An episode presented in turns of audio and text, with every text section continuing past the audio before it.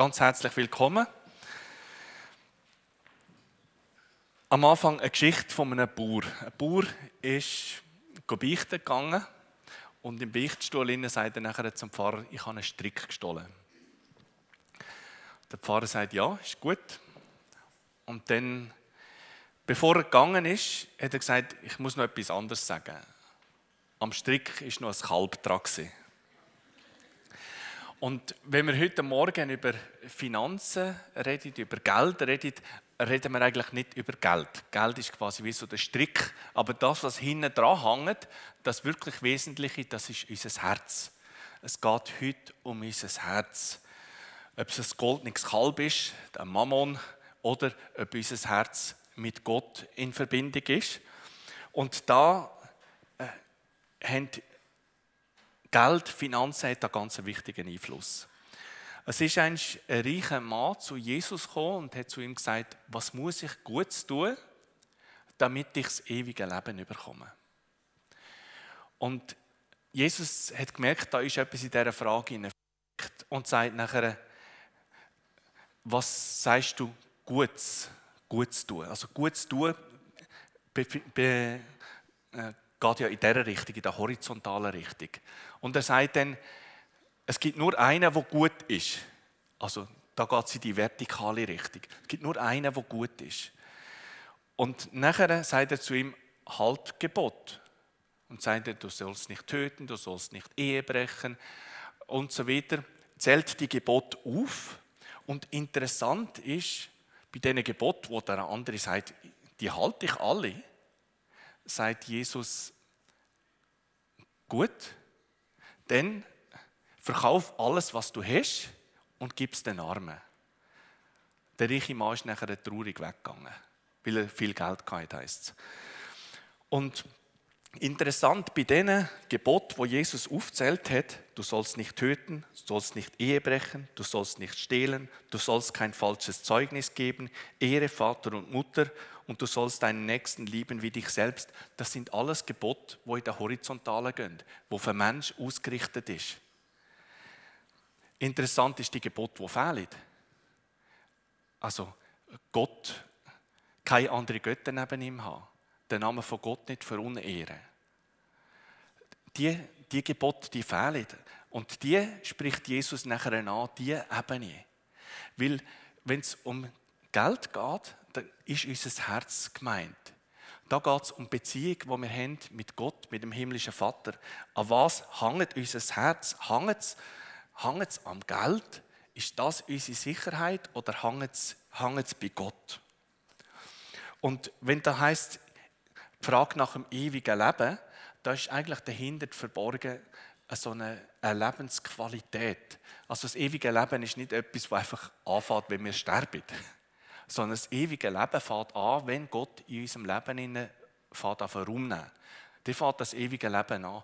Und ewiges Leben, das heißt eigentlich Gerechtigkeit, Friede, Freude im Heiligen Geist, Sicherheit in Gott, dass er uns versorgt mit allem.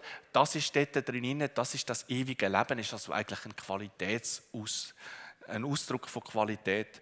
Und wenn Jesus jetzt sagt, äh, dass, es, dass er das ewige Leben möchte schenken, dann geht es um die Lebens, Lebensqualität, die er uns möchte schenken. Und Finanzen, das ist etwas, wo sich entscheidet, wo unser Herz angeht. Das Thema heute ist Investieren ist, Vertrauens, ist Vertrauenssache. Und um eins klarzustellen, Gott geht es nicht um unser Geld. Gott hat selber genug Geld. Er sagt, mein ist das Silber, mein ist das Gold. Ihm, ihm gehört alles. Also wenn die Nationalbank Geld drucken kann, Gott könnte bequem einfach Gold produzieren. Äh, also er, ihm gehört eigentlich alles. Und wenn wir jetzt heute Morgen von Geld sprechen, dann ist, hat das etwas damit zu tun, dass Gott möchte, dass wir mit investieren können. Er möchte uns mit hineinnehmen in das, in das, was er macht. Und wer investiert, der kommt auch etwas zurück über. Bei der Bank sagt man Return on Investment. Wer investiert etwas und man kommt wieder etwas zurück über. In der biblischen Terminologie heißt es Saat und Ernte. Das, was man sagt, das wird man ernten. Meine Frau hat ein sehr grosszügiges Herz. Also ich gebe eigentlich auch gerne, aber ich bin irgendwie innerlich manchmal blockiert. Ich weiß nicht, wo ich soll geben und äh, ob mich da jemand über den Tisch zieht oder ich bin einfach ein bisschen blockiert. Bei meiner Frau ist das anders. Sie spürt innerlich, da möchte ich geben und sie gibt. Und ich habe zu ihr gesagt, weißt, wenn du das Empfinden hast, mach das einfach, mach das einfach. Und dann hat sie äh, letztens hat sie gesagt, äh, sie möchte regelmäßig einen kleinen regelmäßigen Betrag äh, schicken. Also, was ist es? Äh, Kaffee Europa heißt das. Das ist so ein Projekt in, in Israel, wo sich Holocaust-Überlebende in einem Kaffee treffen und austauschen miteinander. Über ein Thema, wo sie sonst eigentlich während Jahrzehnten geschwiegen haben. Wir haben so Leute getroffen, die den Austausch den gepflegt haben. Und, also, für sie ist es eine riesige Bereicherung, untereinander in dem Kaffee auszutauschen. Und für uns ist es eine Bereicherung, ihre Lebensgeschichte zu hören. Und dort hat Marina gesagt, weil sie spenden. Und ich habe gesagt, ja, das ist eine super Idee. Nachher, wir haben ja Saat und Ernte, ist etwas Interessantes passiert. Am nächsten Tag, wir haben daheim eine Hecke, Eibenhecke. Und äh, ich habe letztes Jahr die gepflanzt, 85 Stück. Und zehn sind kaputt gegangen. Dann habe ich gedacht, ja, ich warte jetzt noch, bis sie kommen. Eventuell kommen sie noch, sind nicht mehr gekommen. Dann habe ich sie bestellen. Und schauen auf der Homepage, bestellen alles. Ich kann alles ausfüllen bis auf einen Betrag, ziemlich genau 500 Franken äh, mit Lieferung. Und ich kann einfach die Bestellung nicht auslösen. Dann rufe ich Marina, die ist IT noch ein bisschen fitter, und schaut und so und sagt, es geht einfach nicht. Es geht nicht. Dann habe ich dem angerufen und äh, sagen eben, die Homepage geht nicht, ich wollte bestellen. Und dann sagt er, ja, ich kann es telefonisch bestellen. Ich sage den Namen und sagt er, haben Sie schon eins bei uns bestellt, das es so eingetöckelt hat? Ich sage ja. Äh, letztes Jahr 85 Stück, aber eben 10 sind nicht angewachsen und äh, darum möchte ich wieder 10 bestellen. Sagt er, das sollte aber schon nicht sein. Dann sage ich, ja, das kann es ja geben, oder? Ich meine, es war ein super guter Preis, es war Aktionspreis und äh, 10 auf 85, das liegt jetzt noch drin. Sagt er, nein, das ist eigentlich schon nicht so gut. Und, und er ist dabei geblieben und hat gesagt, also, äh, ob es mir recht wäre, die Größe Meter bis 1,20 Meter 20 und so. Habe ich gesagt, ja, selbstverständlich. Dann sagt er, gut, Tage mir die gratis liefern. und dann habe ich gedacht, wow, also in so kurzer Zeit kommt etwas zurück und ich meine, ich hätte es nicht einmal realisiert. Ich habe gesagt, 10 ist ja gut, oder? Das kann passieren. Aber nein, ich denke wirklich, Gott hat da etwas zurückgeben Wer gibt, dem wird gegeben. Und eben heute am Morgen geht es um das Thema Großzügigkeit. Und ich lese einen Text aus dem 2. Korinther 9, Vers 6 bis 11. Denkt daran, Wer kärglich sät, wird auch kärglich ernten. Wer mit Segen sät, wird mit Segen ernten. Jeder gebe, wie er es sich in seinem Herzen vorgenommen hat, nicht verdrossen und nicht unter Zwang, denn Gott liebt einen fröhlichen Geber. In seiner Macht Gott, kann Gott alle Gaben über euch ausschütten, sodass euch alle Zeit in allem alles Nötige ausreichend zur Verfügung steht und ihr noch genug habt, um allen Gutes zu tun, wie es in der Schrift heißt, er teilte aus, er gab den Armen, seine Gerechtigkeit hat Bestand für immer. Gott, der Samen gibt für die Aussaat und Brot zur Nahrung, wird auch euch das Saatgut geben und die Saat mehren. Er wird die Früchte eurer Gerechtigkeit wachsen lassen. In allem werdet ihr reich genug sein zu jeder selbstlosen Güte. Sie wird durch uns Dank an Gott hervorrufen. Also Gott ist der Geber. Also der Hintergrund von dem Text ist, der Paulus hat eine Sammlung angeordnet für, für Jerusalem für die Heiligen in Jerusalem. Die Gemeinde war dort ziemlich verarmt und hat eine Sammlung angekündigt. Schon im Voraus, dass quasi, wenn er kommt, kann er das alles mitnehmen und mit ein paar vertrauenswürdigen Leuten abbringen auf Jerusalem. Und der erste Punkt daraus ist, das, was wir geben, kommt eigentlich aus dem, aus was Gott uns gibt. Also, wenn ich Ben einen Schluck Wasser anbieten aus einem Glas raus und ich nehme das Wasser quasi aus einem, aus einem Bach raus, wo frisches Wasser ist, ist das quasi ein Bild von dem. Das Wasser, das wir geben, ist das Wasser, das Gott uns zur Verfügung, äh, zur Verfügung stellt. Gott ist es, der, der uns im Überfluss beschenkt. Das heißt da, in seiner Macht kann Gott alle Gaben über euch ausschütten, so dass ihr alle Zeit in allem alles Nötige ausreichend zur Verfügung habt und noch genug habt, um allen Gutes zu tun. Also Gott ist wirklich ein Gott vom Überfluss und er stellt uns im Überfluss zur Verfügung.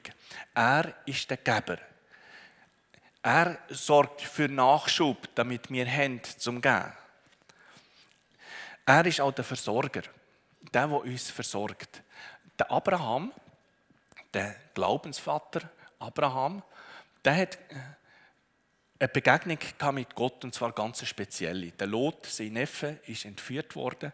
Der König Kedor Laomer hat Sodom überfallen, ganz Sodom entführt, Frauen, Kinder und äh, Haufen Vermögen und so.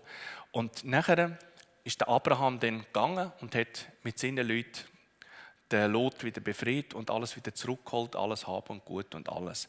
Und jetzt gibt es zwei verschiedene Parteien dort. Der König von Sodom läuft dem Abraham entgegen. Das war der eine. Und dann auf der anderen Seite war der Melchisedek. Melchisedek heisst eigentlich gerechter König. Und er kommt aus Salem. Salem ist eine Abkürzung für Jerusalem. Im Neuen Testament wird dann das deutet auf Jesus raus. Jesus, der schon im Alten Testament am, Abraham begegnet ist in Form von Melchisedek, König der Gerechtigkeit aus Jerusalem. Hat keinen Anfang, hat kein Ende. Er ist vorher nie erwähnt worden, wird nachher nie erwähnt. Es ist quasi eine Begegnung mit Gott, wo der Abraham dort hat. Und der Abraham spürt, wo der Melchisedek ihm entgegenkommt, dass er den Dank, dass er äh, all die Leute können befreien, all das Haben und Gut können zurückholen, dass der Dank Gott gebührt. Und dann heißt es etwas, Melchisedek, der König von Salem, brachte Brot und Wein heraus, auch das symbolisch. Er war Priester des höchsten Gottes. Er segnete Abraham und sagte, gesegnet sei Abraham vom höchsten Gott, dem Schöpfer des Himmels und der Erde. Und gepriesen sei der höchste Gott, der seine Feinde an dich ausgeliefert hat Darauf gab ihm Abraham den Zehnten von allem. Also der Abraham hat dem Melchisedek den Zehnten von allem, was er hatte. Er hat quasi, der Zehnte ist eigentlich Ausdruck dafür, dass Gott ist mein Versorger. Das ist seine Quelle Und dann, ich habe gesagt, es gibt zwei, zwei verschiedene Quellen, die da innen erwähnt sind. Das eine ist der Melchisedek, der König von Salem, und der andere ist der König von Sodom. Der König von Sodom sagte zu Abraham, gib mir die Leute zurück, die habe, aber nimm für dich. Quasi, das, du kannst all das Geld und all das Vermögen und all das kannst du haben. Das gebe ich dir. Und dann sagte Abraham, entgegnete dem König von Sodom, ich erhebe meine Hand zum Herrn, dem allerhöchsten Gott, dem Schöpfer des Himmels und der Erde. Aber dieser allerhöchste Gott, quasi die letzte Instanz, die wird in den Versen immer wieder erwähnt. Und er sagt, ich erhebe meine Hand zum Herrn, dem höchsten Gott, dem Schöpfer des Himmels und der Erde. Keinen Faden und keinen Schuhriemen, nichts von alledem, was dir gehört, werde ich nehmen. Du sollst nicht behaupten können, ich habe Abraham reich gemacht. Er wollte sagen, ich lebe von der Hand von Gott, am Allerhöchsten. Der, der Himmel und Erde gemacht hat. Es geht nachher weiter. Nach diesen Ereignissen ging das Wort des Herrn in einer Vision an Abraham. Fürchte dich nicht, ich selbst bin dein Schild und dein sehr großer Lohn. Das ist quasi gerade das Kapitel nachher. Aber Kapitel sind quasi einfach so eingefügt. Aber das steht im unmittelbaren Zusammenhang, dass der Abraham sagt, Gott ist mein Versorger. Und Gott sagt nachher, Abraham, ja, ich selber bin dein Schild und der sehr große Lohn. Das heißt da in anderen Übersetzungen, ich bin dein, äh, dein großer Belohner. Gott ist ein Belohner. Seine Art ist zu belohnen. Er kann gar nicht anders. Er belohnt. Und dann sagt Abraham, er hat ein Problem gehabt, er hat keinen Nachfolger gehabt. Und er hat gesagt, ja gut, was soll's, der, der Eliezer, mein Knecht aus Damaskus, der wird ja eigentlich alles übernehmen. Und dann äh, sagt Gott zu, äh, zum Abraham, aber siehe, das Wort des Herrn erging an ihn. Nicht er wird dich beerben, sondern dein leiblicher Sohn wird dein Erbe sein. Er führte ihn hinaus und sprach, siehe doch zum Himmel hinauf und zähl die Sterne, wenn du sie zählen kannst. Und er sprach zu ihm, so zahlreich werden deine Nachkommen sein. Und er glaubte dem Herrn und das rechnete ihm als Gerechtigkeit an.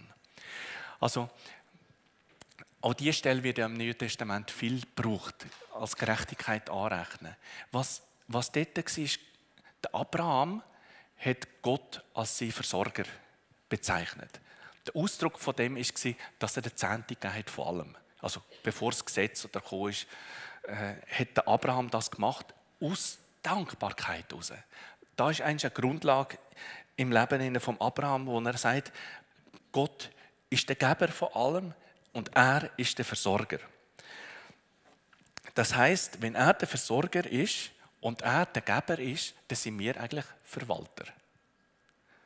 Das ist gut. Ein Verwalter muss einfach treu sein über dem, was er hat. Es gehört nicht uns. Äh, wenn es nicht uns gehört, kann man es auch gut weggeben, wenn es im Sinn ist von dem, wo wir Verwaltung haben. Das ist ein Punkt. Unser Gehen fließt aus dem Gehen raus von Gott. Ein zweiter Punkt ist, dass wir unterscheiden zwischen Brot und Samen. Wie das heißt am Text, der, er gibt uns Brot und Samen. Brot ist das, was wir brauchen. Er gibt uns alles, was wir nötig haben. Brot zum Essen und Saat ist zum Säen da. Also einerseits versorgt uns Gott mit dem, was wir brauchen und andererseits versorgt er uns mit Saat zum Säen. Und es ist wichtig zu unterscheiden, was ist Brot, was ist für uns und was ist Saat, das heißt für andere, zum, zum Gehen. Und um das herauszufinden, ist die Frage wichtig, wie viel ist genug? Das ist eigentlich auch der Überbegriff von unserer Serie. Wie viel ist genug? Finanzielle Freiheit erleben. Wie viel ist genug? Die Frage sich stellen, was hilft, ist, wenn man so ein Priorisierungen macht. Also was sind Verpflichtungen? Steuern, die man muss zahlen muss, äh, Rechnungen, die reinkommen. Was sind Bedürfnisse? Also wir alle brauchen etwas zu essen, wir brauchen Kleider und so weiter. Und was sind Wünsche? Auch Wünsche, äh, äh, Gott möchte uns Wünsche vom Herzen, die wir haben, möchte er uns auch erfüllen. Und es hilft, wenn man so die drei Kategorien macht. Verpflichtungen, Bedürfnisse und Wünsche. Und sich fragt drinnen, wie viel ist genug? Wie viel ist eigentlich genug? Und das ist für jeden Mensch individuell ist das wieder ganz, äh, ganz anders. Was für mich zu viel ist, ist für einander vielleicht zu wenig und umgekehrt. Wichtig ist einfach, dass man die Frage, wie viel ist genug, dass man das mit Gott abspricht. Der Robert Morris, das ist äh, Pastor von der Gateway Church, wo der Andy und ein paar aus unserer Kirche jetzt gerade sind, hat in einer Predigt das Beispiel erwähnt. Er hat gesagt, ist mit einem von seinen Gastreferenten ist er so durch die Stadt durchgefahren und dann kommt jetzt an einer, an einer riesigen Villa vorbei. Und dann sagt der, äh, der Pastor, der mit ihm mitgefahren ist, mit Robert Morris, sagt nachher zu ihm, also der sollte seine Villa verkaufen und das den Armen spenden. Der Robert Morris hat den kennt, wo die Villa gehört hat. Das war einer, der bei ihm in der Kirche war und äh, wirklich äh, ein grosser Spender war und ein, Haufen von seinem Vermögen in, in, in viele Projekte hineingetan wo vielen Menschen zu gut gekommen sind. Und der Robert Morris war ein bisschen genervt und sagt nachher zum anderen, wenn es dir um die Armen geht, verkauf doch dieses Haus. Also, man kann gut von außen beurteilen. Aber es geht um das, was der einzelne Mensch persönlich mit Gott abgemacht hat, wie viel ist genug. Was ist mein Brot und was ist denn Saat? Dann ein weiterer Punkt, wie sagt man den richtig oder wie, wie kann man ins Reich Gottes investieren? Das eine, wo ist, das heißt, man soll nicht kärglich sehen. Seht nicht kärglich. Also es ist ja so, wenn man Samen aussät, also im Frühling, äh, aus dem Samen Weizen könnte man ja Mehl machen. Man könnte das zu Brot verarbeiten und alles. Man gibt also immer ein Stück Nahrung auch weg, wenn man sagt. Und das tut manchmal weh. Das könnte einem dazu verführen, dass man einfach nur so ein paar wenige Samen ausstreut, weil man denkt, ja, den Rest kann man noch am Morgen für ein Müsli verwerten und, äh, und so könnte man dazu verführt werden, kärglich zu sein.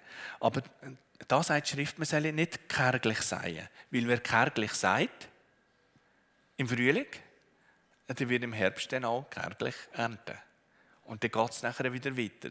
Im nächsten Jahr muss man dann wieder kärglich sein. Und wird dann in der Folge auch wieder kärglich ernten. Und es heißt auch, man soll nicht zurückhalten mit Seien. Im Predigerinnen heißt es, wer immer auf den Wind schaut, der wird nie säen. Weil er denkt, ja, äh, es kommt Wind auf, es ist eine Wolke da, es ist gerade ungünstige Verhältnis, ja, man wartet, glaube ich, gescheiter noch ein bisschen. Also wer immer auf die Umstände schaut, der kommt nicht zum Säen. Also man soll nicht kärglich säen, aber es heisst, man soll reichlich säen, grosszügig säen. Es gibt im Johannes 12 gibt es eine Geschichte von der, von der Maria, Schwester von Lazarus, wo am Jesus Jesus die Füße salbt. Jesus sagt nachher, das ist die Salbung zu meinem Begräbnis.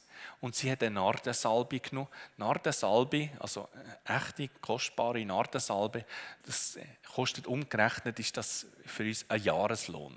Also das ist eine riesige Summe, die quasi da in die Füße von Jesus massiert werden. Und dann, äh, ähnlich wie der Pastor in der Geschichte mit dem Robert Morris, ist da auch einer der gefunden hat, also das könnte man doch verkaufen und den Armen geben, oder? Und das war der Judas. Und bei Judas heißt, das heißt dann dort, äh, das sagt er nicht, um den Armen zu helfen, sondern äh, das sagt er, weil er ein Dieb war. Und äh, er hat nämlich Kasse verwaltet und hat abzweigt für sich. Also, da ist jemand wirklich großzügig gewesen, wirkliche Großzügigkeit. Und Jesus hat das geehrt. Jesus hat das geehrt. Großzügigkeit ist aber nicht eine Frage, ob man viel hat oder wenig hat. Jesus ist eigentlich der, am Opfertopf gestanden und hat dann gesehen, wie eine, wie eine Witwe Geld eingeworfen hat. Und er sagt dort, Er blickte auf und sah, wie die Reichen ihre Gaben in den Opferkasten legten. Er sah aber auch eine arme Witwe, die dort zwei kleine Münzen hineinwarf. Da sagte er, wahrhaftig, ich sage euch, diese arme Witwe hat mehr hineingeworfen als alle anderen. Denn sie alle haben nur etwas von ihrem Überfluss hineingeworfen. Diese Frau aber, der es am nötigsten mangelte, hat ihren ganzen Lebensunterhalt hergegeben. Das ist Großzügigkeit. Das ist Großzügigkeit. Zwei Münzen sind mehr als Leute, die ganze Haufen eingelegt haben. Großzügigkeit ist also nicht eine Frage, ob man viel hat oder wenig hat. Man kann wenig haben und, und geizig sein oder neidisch sein. Man kann viel haben und großzügig sein und umgekehrt. Der Gernot Elsner, der letzte Woche da war, hat erzählt, dass er ein Gespräch mit zwei Geschäftsleuten und die zwei Geschäftsleute haben eine grosse Summe spenden für ein Projekt, das er hat auf Mallorca. Und die zwei Geschäftsleute, die haben viel Geld gehabt und sie sind grosszügig gewesen. Und sie haben zum, zum Gernot gesagt, weißt, eins ist uns wichtig. Das Geld, das wir geben, für das haben wir hart geschafft. Wir haben hart geschafft für das. Das ist nicht einfach aus der Portokasse. Und äh, Großzügigkeit ist etwas, das nicht einfach aus der Portokasse ist, sondern wo das Herz mit daran beteiligt ist. Und meine Frau hat auch schon gesagt, also am liebsten, ich hätte einfach äh, äh, mehr, mehr, mehr Geld zur Verfügung. Ich habe, am Anfang von unserer Ehe habe ich noch gedacht, sie möchte einfach reich sein. Hat sie den falschen Mann geheiratet? Nein. Ähm, aber nachher habe ich gemerkt, nein, das ist ihre Großzügigkeit. Sie möchte einfach mehr können geben. Und das ist wirklich das, was sie lebt. Und äh, da hat es eine Verheißung drin. In diesen Versen, die ich gelesen habe. In seiner Macht kann Gott alle Gaben über euch ausschütten, sodass euch alle Zeit in allem alles Nötige ausreichend zur Verfügung steht und ihr noch genug habt, um allen Gutes zu tun. Also er gibt uns genug, damit wir genug haben, um anderen weiterzugeben. Und etwas Interessantes nachher noch, Gott, der Samen gibt für die Aussaat und Brot zur Nahrung, wird auch euch das Saatgut geben und die Saat mehren. Er wird die Früchte eurer Gerechtigkeit wachsen lassen. Das hat mich angesprochen. Wenn man sagt, wird Gott quasi reichlich Ernte schenken, aber was er auch macht, er mehrt die Saat. Also wer über Kleinem treu ist, wird über Grosses gesetzt werden. Wenn meine Frau weiterhin so treu gibt, werden wir mehr zur Verfügung haben zum Geben. Das ist automatisch so. Also, das ist angelegt als Schöpfungsordnung, wie Saat und Ernte. Denn Seien soll etwas sein, was im Glauben passiert. Die zwei Geschäftsleute, äh, die haben zum Gernot auch gesagt, weißt, wir erwarten, dass wenn wir hier gehen, dass Gott uns auch eine Belohnung schenkt, auch später eins im Himmel. Und das ist eigentlich das, was da im Text äh, steht. Das heißt, wer auf Segnungen hin sät, wird auf Segnungen hin ernten.